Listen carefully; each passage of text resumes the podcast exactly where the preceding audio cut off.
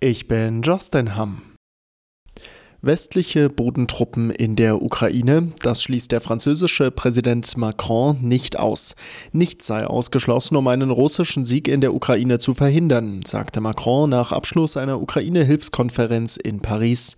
Daran nahm auch Kanzler Scholz teil. Er betonte erneut, dass Deutschland der Ukraine keine Taurus-Marschflugkörper zur Verfügung stellt. Das westliche Verteidigungsbündnis, die NATO, bekommt unterdessen weiteren Zuwachs. Erst beendete die Türkei ihre Blockade, nun auch Ungarn. Damit ist der Weg Schwedens in die NATO frei. Der schwedische Ministerpräsident Christa Schont sprach von einem historischen Tag. Schwedens Mitgliedschaft werde uns alle stärker und sicherer machen, sagte NATO-Generalsekretär Stoltenberg. Die Preise auf einigen Stromrechnungen sind zuletzt gestiegen. Der Stadtwerkeverband VKU macht Fernwärmekunden nun Hoffnung auf absehbar sinkende Tarife. Verbandsgeschäftsführer Liebing sagte der neuen Osnabrücker Zeitung, die rückläufigen Beschaffungskosten würden sich in der Breite widerspiegeln. Eine Zusage für jeden Kunden sei aber nicht möglich, so Liebing.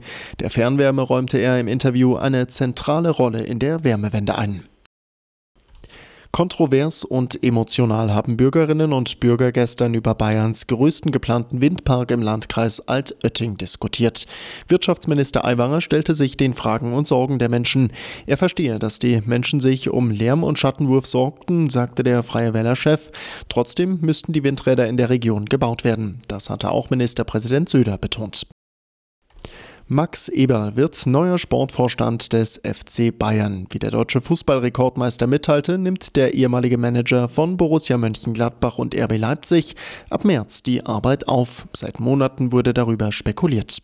Am Abend traf der Aufsichtsrat die finale und nicht wirklich überraschende Entscheidung zur Verpflichtung Eberls. Seit dem Aus von Hassan Salihamidzic bei den Bayern war der Posten vakant, also seit Mai 2023. Eberls erste Hauptaufgabe wird es sein, einen neuen Trainer zu finden. Am Saisonende trennen sich die Wege von Thomas Tuchel und den Bayern. Eine Vergangenheit bei den Münchnern hat Eberl zudem, auch wenn die lange zurückliegt. Anfang der 90er spielte er bei den Amateuren einen Profi-Einsatz, absolvierte Eberl. Fabian Schaffer, Sportredaktion.